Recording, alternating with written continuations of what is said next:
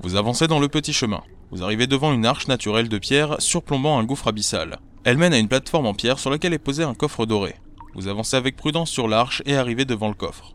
Vous dites qu'il doit renfermer quelque chose et décidez de l'ouvrir. Il s'agit d'une petite pierre précieuse.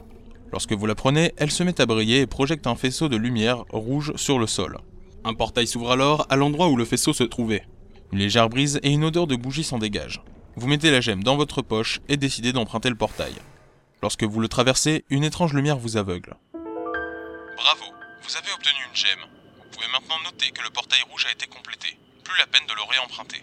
Si vous avez moins de 4 gemmes, lancez le fichier audio numéro 13. Si vous avez 4 gemmes, lancez le fichier audio numéro 46.